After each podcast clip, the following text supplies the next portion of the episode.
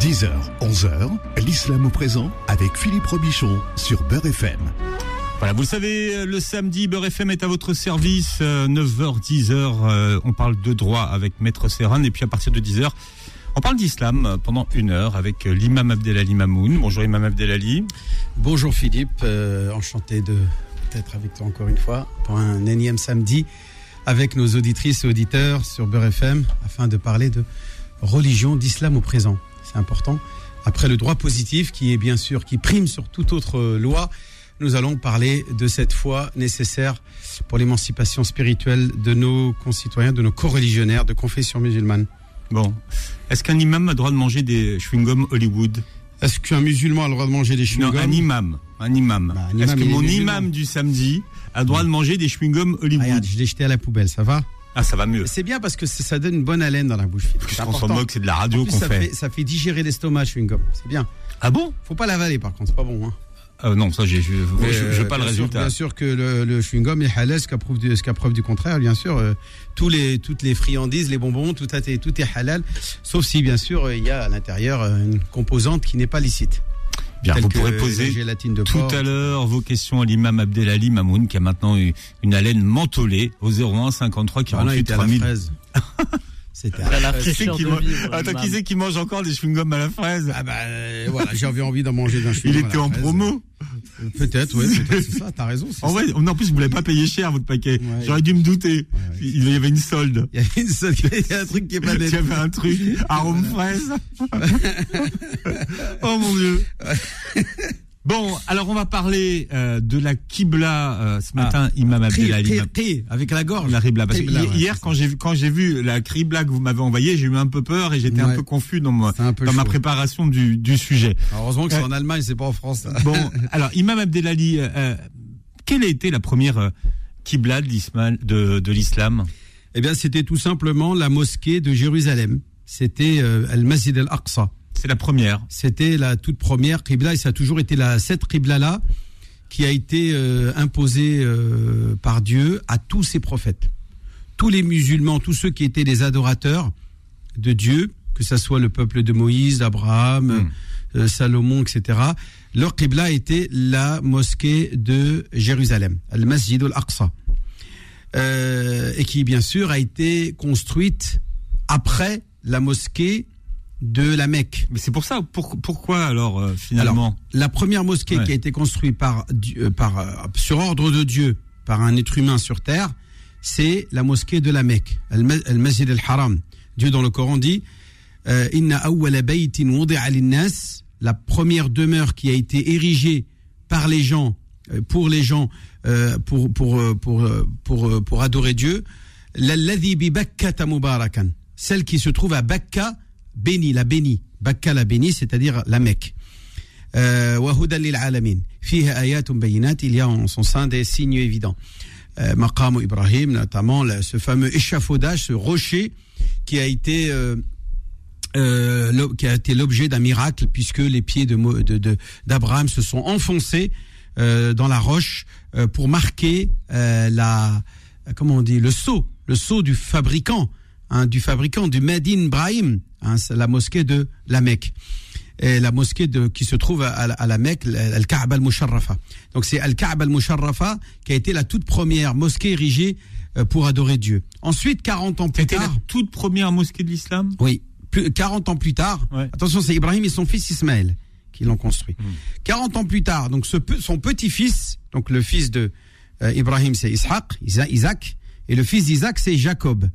Jacob qui a comme deuxième prénom Is- euh, Israël, Israël, Israël, c'est le nom du prophète qui s'appelle Jacob. C'est lui qui a construit la mosquée de Jérusalem. Et à partir de cette date-là, Dieu a ordonné tous les prophètes, notamment le peuple d'Israël, Oui. d'adorer et de vénérer Dieu en s'orientant vers cette mosquée euh, construite par Israël, c'est-à-dire par Jacob, euh, qui se trouve à Jérusalem.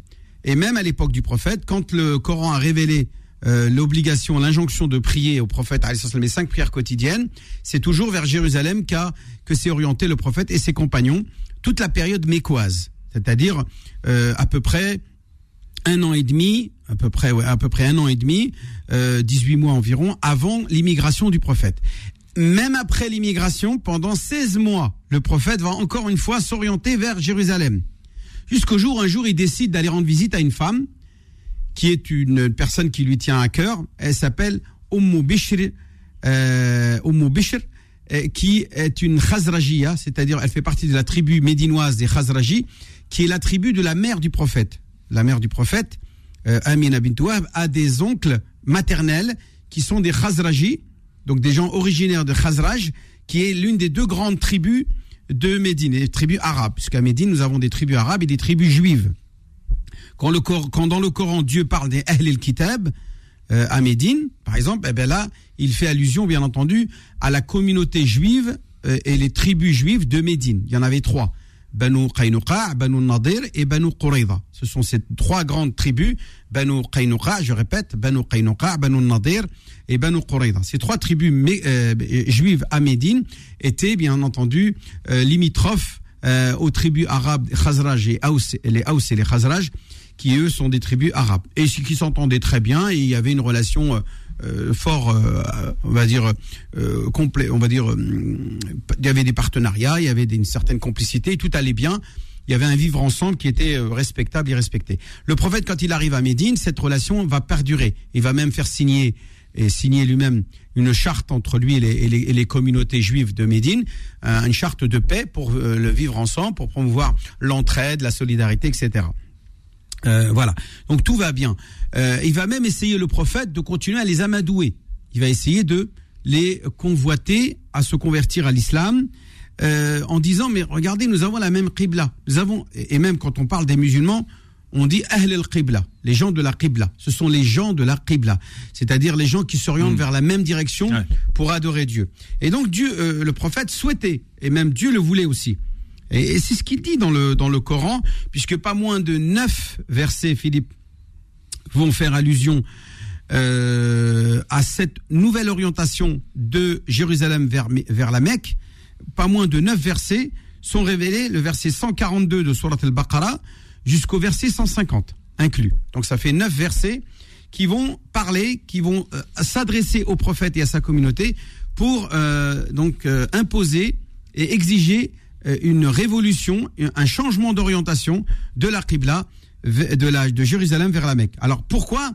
C'est le désespoir du prophète que le peuple, euh, le peuple juif, la communauté juive de Médine, euh, décide de suivre le prophète et au contraire, il décide de euh, de rester euh, rétracteur et détracteur de, de sa révélation et ne souhaite pas suivre le prophète. Donc le prophète cherche à se distinguer d'eux. Vous voulez pas de ma religion, eh ben tant pis. Moi, je vais tout faire pour euh, me distinguer totalement de vos pratiques, euh, sans, sans haine. hein. Il ne s'agit pas de haïr ou euh, d'encourager l'antisémitisme, l'an- euh, euh, l'antijudaïsme, etc. Mais il s'agit de distinguer les deux religions. Que lakum dinukum, à vous votre religion, à moi la mienne. Vous êtes juif, vous vous orientez vers Jérusalem, c'est normal. C'est l'orientation euh, de tous vos prophètes. Euh, David, euh, par exemple, le roi David est mort sur le mont Sion, est enterré sur le mont Sion, sous la scène où se trouvait Jésus avec ses apôtres, qui lui-même un prophète juif. hein, on parle de Jé- Jésus, le prophète de- Bani Israël. Et donc, il est très important, nous musulmans, de comprendre le lien que nous avons avec ce peuple-là, avec cette religion qu'on appelle le judaïsme.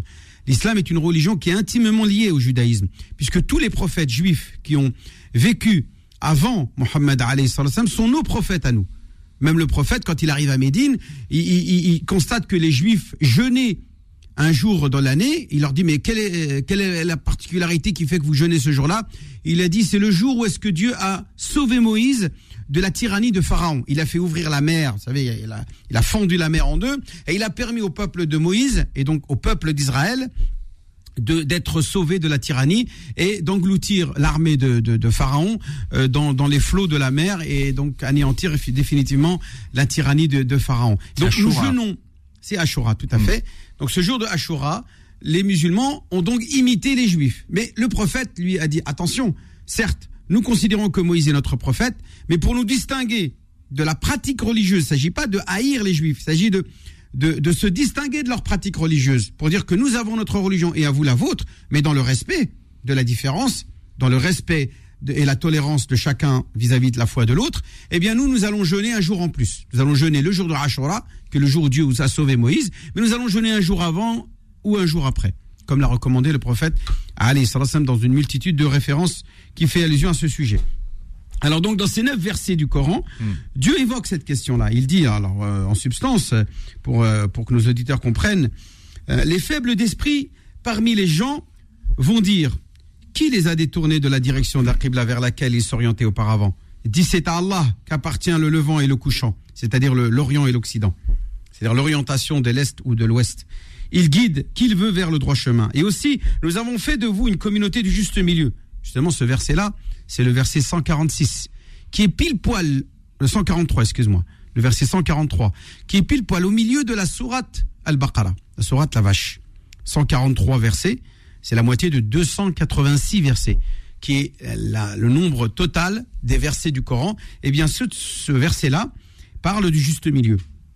Le milieu de la sourate Al-Baqarah parle du juste milieu, il dit, et c'est ainsi que nous avons fait de vous une communauté du juste milieu pour, vous, pour que vous soyez témoins aux gens, comme le messager sera témoin à vous. Et nous n'avions établi la direction de la Qibla vers laquelle tu te tournais que pour savoir qui suit qui suit, c'est-à-dire le verbe suivre, mm. le messager Mohammed et qui s'en détourne sur ses talons. Alors là, il, fait allusion bien sûr aux communautés juives de Médine. Euh, c'était un changement, un changement difficile, dira Dieu, mais pas pour ceux qu'Allah guide. Et ce n'est pas Allah qui vous fera perdre la récompense de votre foi, car Allah certes est compatissant et miséricordieux pour les hommes. Certes, nous te voyons tourner le visage et tous en tous sens dans le ciel. Le prophète était un petit peu, euh, on va dire, incertain, un petit peu, euh, comment on dit, quelqu'un de donc en arabe le, Coran, le verset, pour dire que le prophète est un petit peu à la recherche d'une direction. Euh, nous allons donc t'orienter vers une qibla, donc tu seras satisfait. Et là, il dira Dieu à son prophète, Tourne donc ton visage vers la mosquée sacrée, où que vous soyez, tournez, vous, tournez, tournez-y vos, vos visages. Certes, ceux à qui le livre a été donné, c'est-à-dire les Juifs, savent bien que c'est la vérité venue de leur Seigneur, et Allah n'est pas inattentif à ce qu'ils font. Certes, nous te voyons tourner le visage en tous sens dans le ciel, nous te faisons donc orienter vers une direction qui te plaît. Tourne donc ton visage vers la mosquée sacrée, où que, tu, où que vous soyez, tournez-y vos visages. Certes, ceux à qui le livre a été donné savent bien que c'est la vérité venant de leur Seigneur à chacun une orientation vers laquelle il se tourne. Et rivalisez donc dans les bonnes œuvres. Donc il s'agit la priorité, puisque le verset coranique qui dira plus loin, la bonté pieuse n'est pas de chercher, de savoir s'il faut s'orienter vers ci ou vers là, vers l'est ou vers l'ouest. Mais la bonté pieuse, c'est de plaire à Dieu et de réaliser cette piété et cette euh, euh, et, et bien entendu, la piété, c'est de réaliser, moi la bonté pieuse, c'est de réaliser les actes de piété. Et d'où, et d'où que tu sortes, tourne ton visage vers la mosquée sacrée. Et où vous soyez, tournez-y vos visages afin que les gens n'aient pas d'arguments contre vous. Sauf ceux d'entre eux qui sont des vrais injustes. Ne les, ne les craignez donc pas, mais craignez-moi pour que je parachève mon bienfait à votre égard et que vous soyez bien guidés. Quels sont les rites concernés par les orientations? Ah oui, voilà. Donc voilà, voilà le, le verset qui nous parle à tous et qui nous impose à tout musulman d'orienter nos visages et notre prière vers euh, euh, la Qibla, c'est-à-dire vers la mosquée de la Kaaba à la Mecque, est bien entendu euh, la toute première mosquée. C'est pour cela que Dieu va dire mais, mais celle-là mérite mieux puisque c'est la toute première. C'est à elle mérite. Et justement, je parlais en parlant de première, la première fois qu'en France, en métropole, c'est-à-dire dans l'Hexagone, une mosquée euh, dont l'orientation a été érigée vers la Qibla a eu lieu exactement il y a 100 ans. C'est en 1922, au moment de l'inauguration de la première pierre, de la pose de la première pierre de la construction de la grande mosquée de Paris, qu'a été célébrée comme une cérémonie l'orientation des musulmans pour qu'ils prient vers la Qibla, vers ce sud-est vers cette, vers cette Mecque qui se trouve en Arabie Saoudite. Et nous allons, euh, le 19 euh, octobre prochain, mercredi prochain, à la Grande Mosquée, célébrer cette, euh, cette, cet événement extraordinaire. Alors, on parle de la Ribla ce matin jusqu'à 11h, Imam Abdelali. Et je rappelle à ceux qui nous écoutent et qui veulent intervenir et poser des questions, qui peuvent le faire au 01 53 48 3000. 01 53 48 3000. L'islam au présent revient dans un instant. Beurre FM, 10h, 11h, l'islam au présent avec Philippe Robichon. Voilà, Imam Abdelali euh, Mamoun, nous parlons de la Ribla ce matin. J'aimerais que vous nous donniez déjà la définition du mot, alors étymologiquement et ensuite religieusement. Alors, euh, le mot euh, qibla est, est un mot euh, composé de, de ces trois lettres, toujours dans la langue arabe, il faut chercher les, les lettres du radical. Qabala. Qabala. Donc euh, on a euh, d'abord le verbe kabila qui veut dire accepter. On a aussi le mot, le nom, le nom, pas le verbe, mais le nom. Euh, qibala, ça veut dire en direction de, hmm. vers. En direction de ou bien non c'est pas ce verset là le verset qui dit euh, qibala, euh, voilà, en direction de l'est hmm. où la, la, que la, la bonté pieuse n'est pas de s'orienter. Hein, la, la bonté pieuse n'est pas de s'orienter, qibala en, en, en arabe, que euh, de s'orienter vers la vers l'est ou l'ouest. Mais, mais la qibla, c'est de, de, d'être euh, dans la bonté pieuse.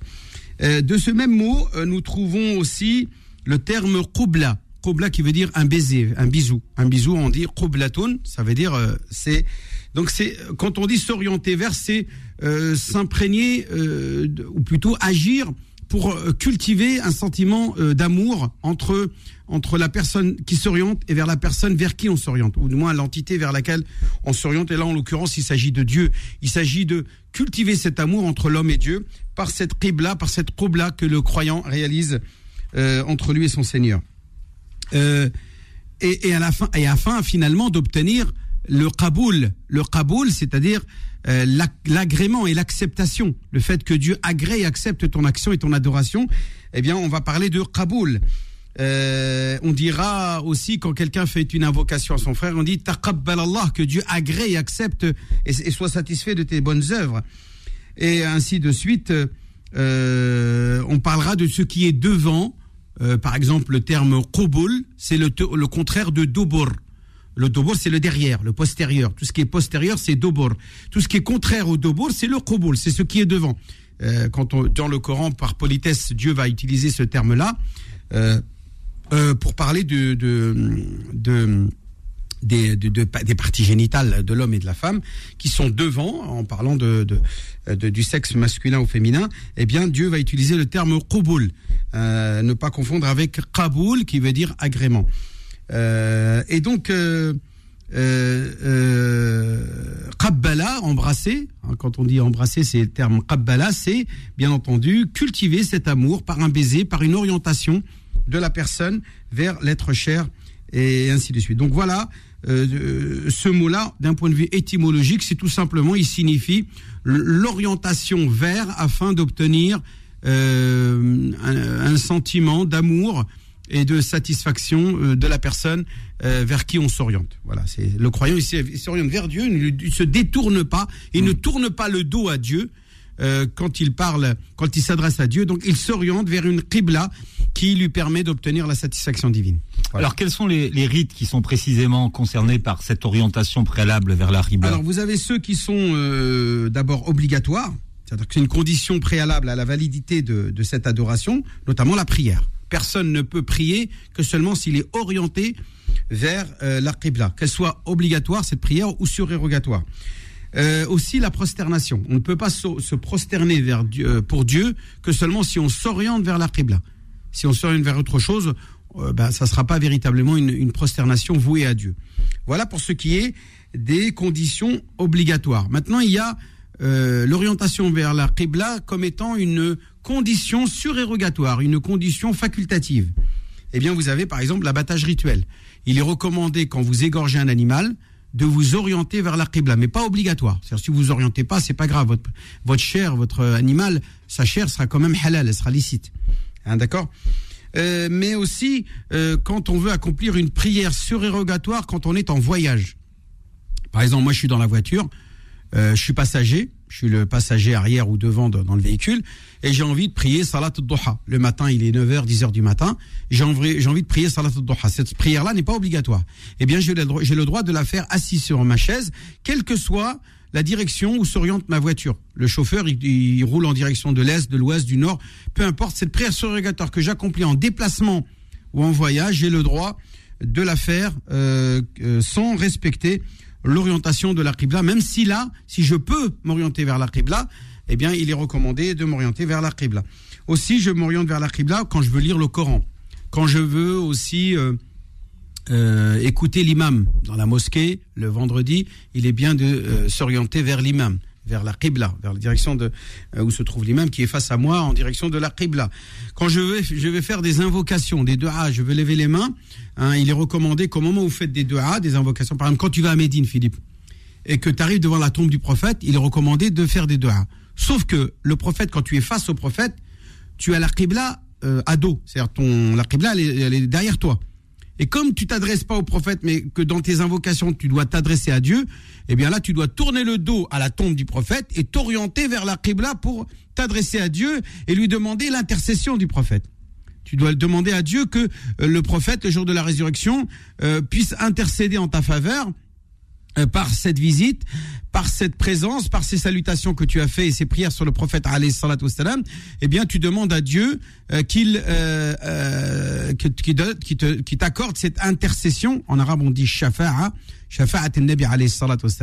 Tu peux demander plein d'autres choses, que tu puisses le rencontrer, euh, que tu puisses boire de sa main, de, de, de, ses propres mains, l'eau l'eau du, mm. du haud, de ce bassin qui sera réservé aux croyants le jour de la résurrection. tout ça, on parle du, tribunal divin, on parle de le marchar, le jour de la résurrection, où seuls les croyants qui étaient vraiment des les amoureux du prophète euh, auront le droit de s'agglutiner autour de la personne du prophète et le prophète les reconnaîtra parce que ce sont des gens qu'il a connus de son vivant, c'est-à-dire les compagnons, mais ceux qu'il ne connaît pas, eh bien il les reconnaîtra par la blancheur de leur visage, la blancheur de leurs mains et de leurs pieds, parce qu'ils auront accompli les ablutions à chaque prière ou au moment où ce qu'il fallait nécessairement faire leurs ablutions pour faire la prière, eh bien le prophète les reconnaîtra par euh, cette blancheur que Dieu accordera au visage, aux mains et aux pieds de ceux qui euh, auront l'assiduité de d'accomplir leurs ablutions pour faire la prière. Voilà comment cela se passera, euh, cela le jour de la résurrection. voilà.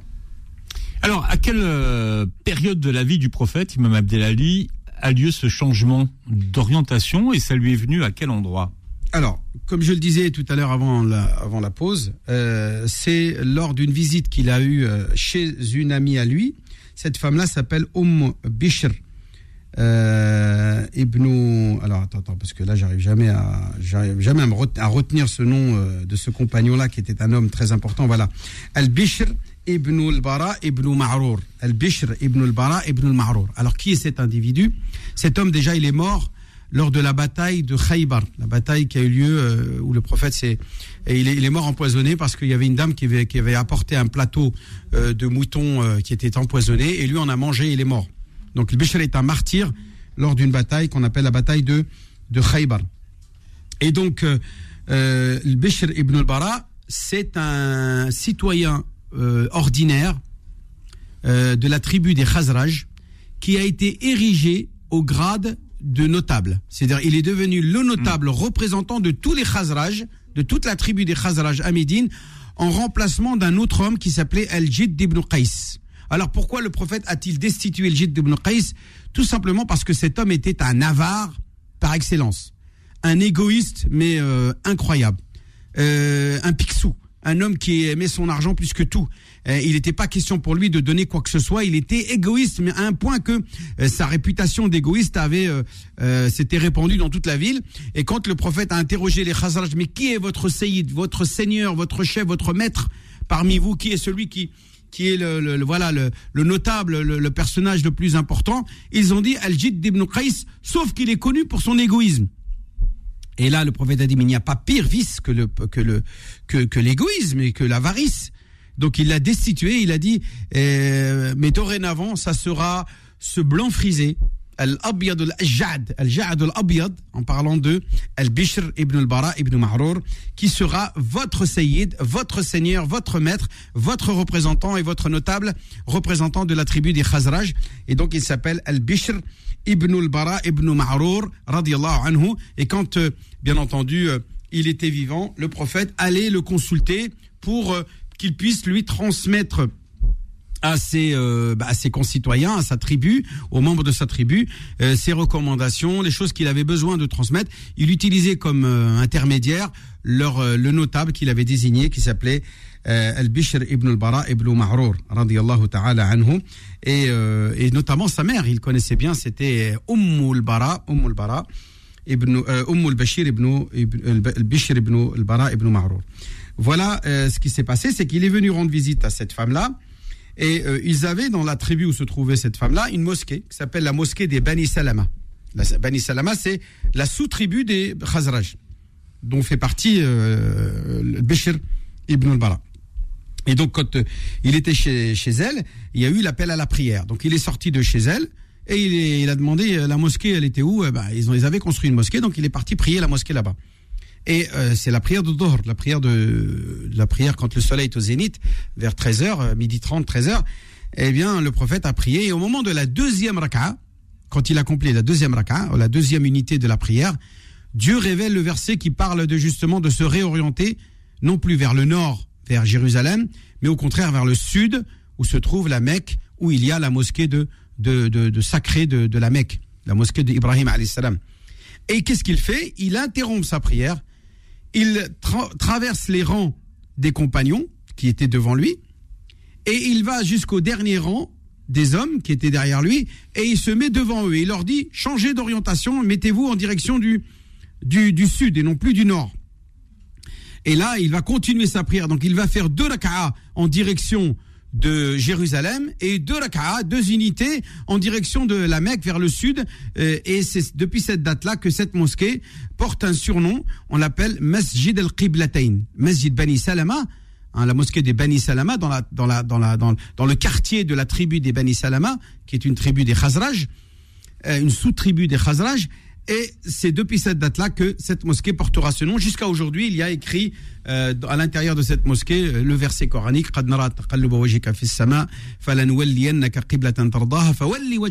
Oriente-toi donc à partir de là euh, vers la mosquée sacrée de la Mecque.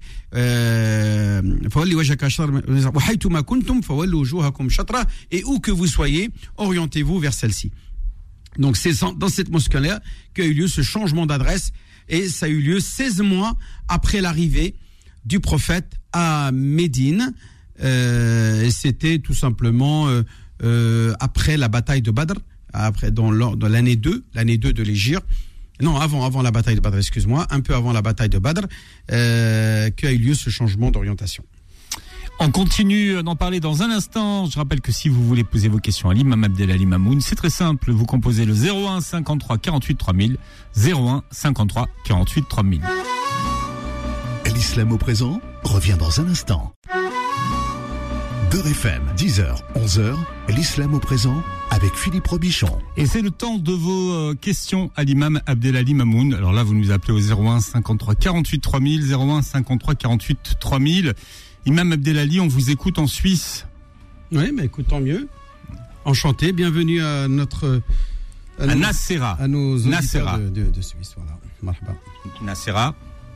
Bienvenue Nassera. Oui, salam alaikum. Wa alaykum Comme salam, Nassera. Oui, oui, je, je vous écoute, euh, ça fait quelques années maintenant. Je programme toujours à- le samedi à 10h pour écouter euh, notre cher euh, imam. Donc euh, j'apprécie beaucoup euh, toutes ces émissions et Enchanté. qui m'apportent beaucoup. Merci, ma yahfadak. Alors, et, Ami, j'ai en fait euh, j'ai cette question, euh, Imam. C'est par rapport à hum, les femmes qui vont faire le Hajj Mhm. ou la Umrah. Oui. Est-ce que aujourd'hui, parce que j'ai entendu il n'y a pas très longtemps dans une émission on disait que comme quoi aujourd'hui la femme n'est pas obligée d'être accompagnée par un homme. En effet, ma sœur, la fatwa, la fatwa est, euh, euh, on dire, conditionnée par l'époque, par la, par l'environnement et euh, par le texte. Il est conditionné par le texte et le contexte. Voilà, en gros, pour pour être euh, clair et succinct. Euh, et, et- étant donné que le contexte a changé et qu'une femme qui se déplaçait euh, hors zone de droit, puisque quand vous sortiez de l'agglomération de la Mecque ou de Médine ou d'une ville, euh, d'une tribu, et que vous vous retrouvez dans les dans les terrains, euh, les sentiers, c'est les sentiers battus, eh bien, vous vous retrouviez dans des zones de non-droit, des, des zones où il y avait des, des brigands, des, des personnes qui pouvaient vous faire du tort. Hmm. Et donc, dans le souci de protéger les femmes qui, à l'époque, n'avaient d'autre moyen de se protéger que leurs bras, et que les bras de ces femmes-là étaient très fragiles par rapport à celui des hommes, et ça a toujours été comme ça. hein, et euh, on sait que la femme, l'homme a en, en moyenne 40% de, de masse musculaire plus importante que celle des hommes, et donc à l'époque, c'est les hommes qui portaient les armes, c'était les hommes qui euh, pouvaient faire du mal et protéger leur environnement. Il y avait ni gendarmerie, ni police, ni armée, ni rien du tout. Donc c'est c'est dans ce cadre-là que le prophète a dit non, faut pas voyager, vous allez vous mettre en situation périlleuse. Je vous interdis, il a dit hein, aux femmes, je vous interdis dans le but de vous protéger, de voyager sans que vous soyez accompagné par un homme qui puisse vous protéger. Mais Aïcha anha, à son époque, après la mort du prophète, a accompli le pèlerinage de Médine jusqu'à la Mecque. On parle de dix jours, hein, dix, dix, dix nuitées en bivouac. euh, euh, à, la, belle étoile, euh, où Aïcha, la mère des croyants, épouse du prophète, a été accompagnée par aucun membre de sa famille, mais par Uthman ibn Affan et Abdurrahman ibn Auf, qui sont des nobles compagnons du prophète, mais pas les membres de la famille de Aïcha. Et pourtant, cela ne l'a pas empêché de voyager sans mahram. Et nous avons d'autres exemples que je ne pourrais pas avoir le temps de vous euh, relater euh, ce matin, mais qui prouvent bien qu'une femme aujourd'hui, si euh, il y a l'aman, c'est-à-dire la sécurité du voyage, Hmm. Eh bien, elle peut voyager. euh, Et là, en l'occurrence, Voilà. on est certain On- on- que quand si vous voulez bien, Imam Abdelali, on va passer de la théorie à la pratique. Est-ce que pratiquement aujourd'hui, une femme qui veut aller faire le Hajj sans maram, elle peut y aller oui, ou pas oui, tout à fait. Les, Aujourd'hui, les autorités saoudia- saoudiennes vont la laisser même- rentrer. Alors, à un moment donné, ils avaient interdit les femmes de moins de 45 ans. Ouais. Maintenant, il y a plus de, il y a plus de, ils ont enlevé ça, euh, et notamment celles qui ont un passeport français, qui sont Mm. de nationalité française et qui obtiennent un visa touriste avec lequel elles peuvent voyager où est-ce qu'elles veulent. euh, dans le territoire saoudien, elles peuvent même aller à Riyad ou à Jeddah ou à. Dammam, euh, ou voilà, ou, ou dans d'autres endroits euh, en Arabie Saoudite. Elles peuvent visiter comme une touriste peut visiter n'importe quel pays dans le monde.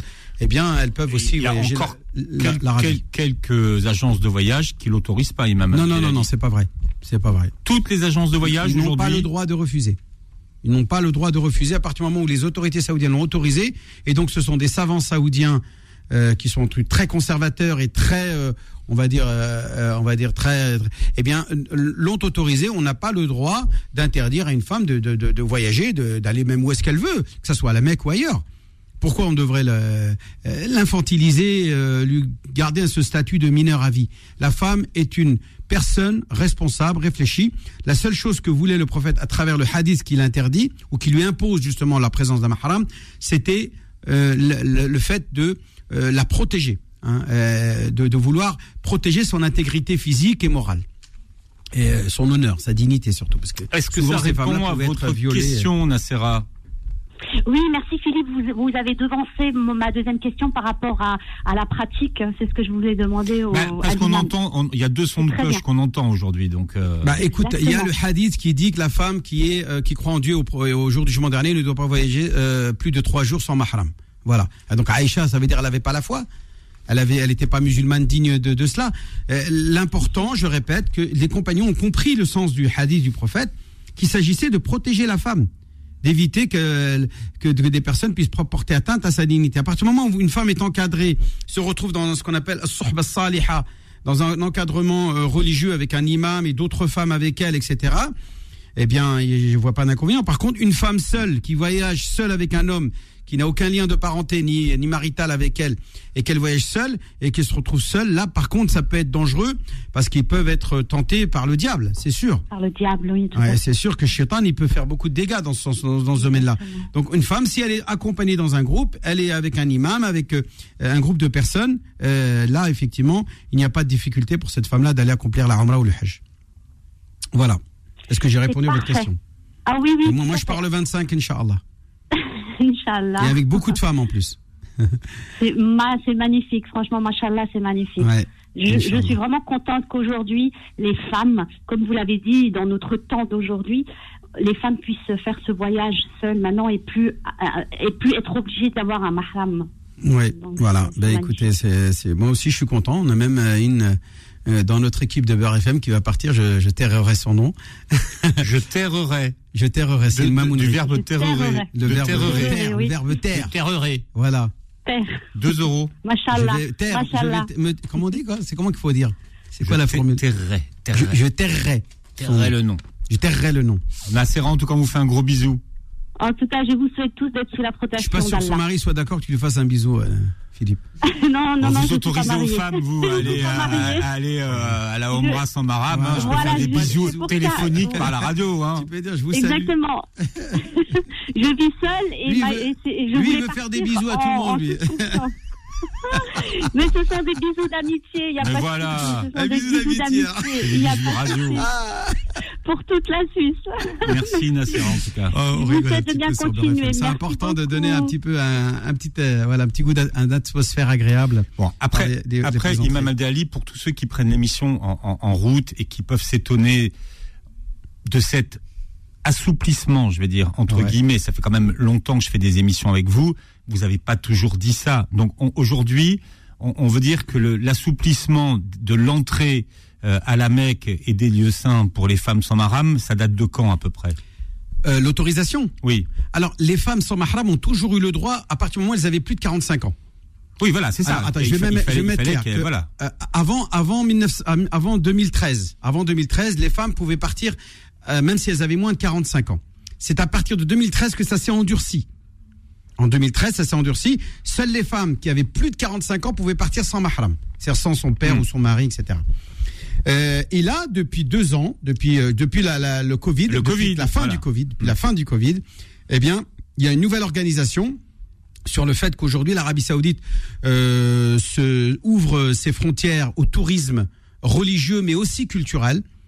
À, Oui, au tourisme. à tout le monde. euh, À tout le monde. Au tourisme avec un grand T. Voilà, avec un grand T où les gens vont vi- visiter, euh, par exemple, des lieux, C'est des, des secteurs euh, archéologiques, euh, euh, pas seulement religieux, hein, mais même pourquoi pas des édifices euh, ancestraux euh, qui, qui datent de, de milliers d'années, etc., ou même récents, hein, euh, et notamment l'accomplissement de la Umrah. Donc, ils ont mélangé le tourisme religieux et le tourisme culturel en un seul visa qu'on appelle le visa touriste. Et grâce à ce visa touriste, si vous avez une nationalité française, un passeport français, vous pouvez obtenir un visa touriste et donc euh, aller à la Mecque, à Médine, à Riyad, à Jeddah, partout en Arabie, comme vous pouvez le faire partout ailleurs quand vous prenez un visa sur le territoire Ce qui français. veut dire que techniquement, aujourd'hui, Ou vous pouvez euh, organiser votre voyage comme bon, bon vous semble, c'est-à-dire prendre un billet d'avion séparé, prendre un hôtel sur place et prendre des prestations sur place. Vous n'avez plus besoin d'une agence. Plus personne. C'est ça que ça veut dire. Ça, si je parle de la Umrah, attention. Oui, pour la Umrah. Ah, pas du Hajj. oui. Hajj, c'est encore une la autre ouais, organisation. c'est autre chose. Pour le Hajj, c'est une autre organisation, mais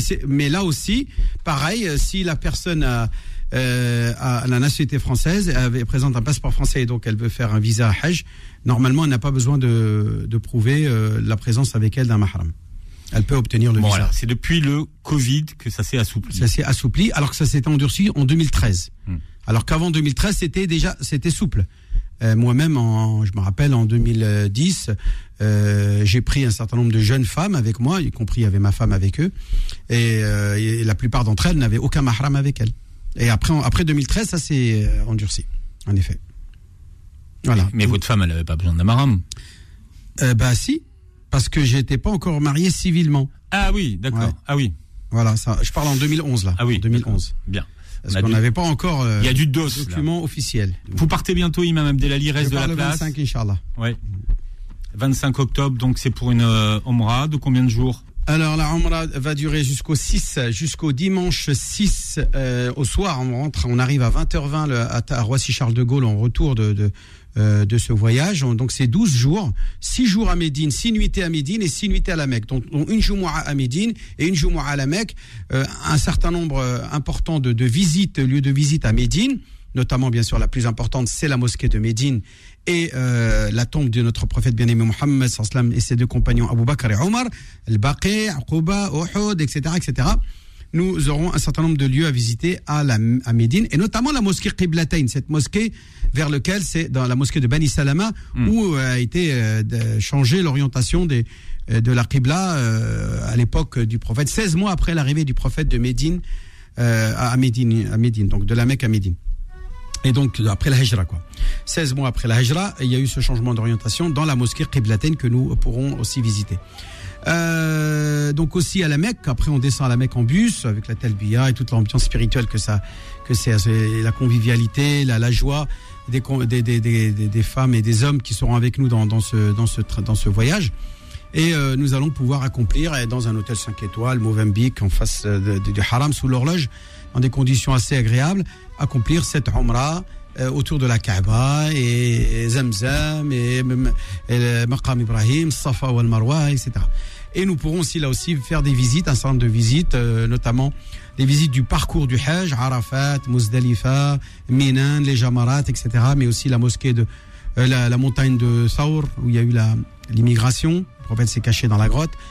La, montagne où il a reçu la première fois la révélation, Ghar Hira, dans la montagne de Nour, là, Jabal Nour. Donc tout ça, ce sont des lieux intéressants à visiter euh, lors de notre voyage. Il y aura d'autres choses aussi, d'autres surprises. Pour ceux qui souhaitent en tout cas m'accompagner, ils reviennent vraiment euh, reboostés, complètement euh, comblés. Euh, parce qu'ils auront découvert le berceau d'islam, l'endroit même où est-ce Qu'est-ce que vous comprenez pas dans ce que je vous dis, Madame Delali que- que- Voilà, j'ai dis, terminé. mais Qu'est-ce que vous comprenez C'est pas magnifique en tout cas. Donnez votre numéro. 06 29 25 35 00 pour toutes vos questions, toute inscription pour la Umrah. 06 29 25 35 00. Voilà, Voilà. départ le 25 octobre et dans un instant, ce seront vos petites annonces sur Beurre FM. Retrouvez l'islam au présent en podcast sur beurrefm.net et l'appli Beurre FM.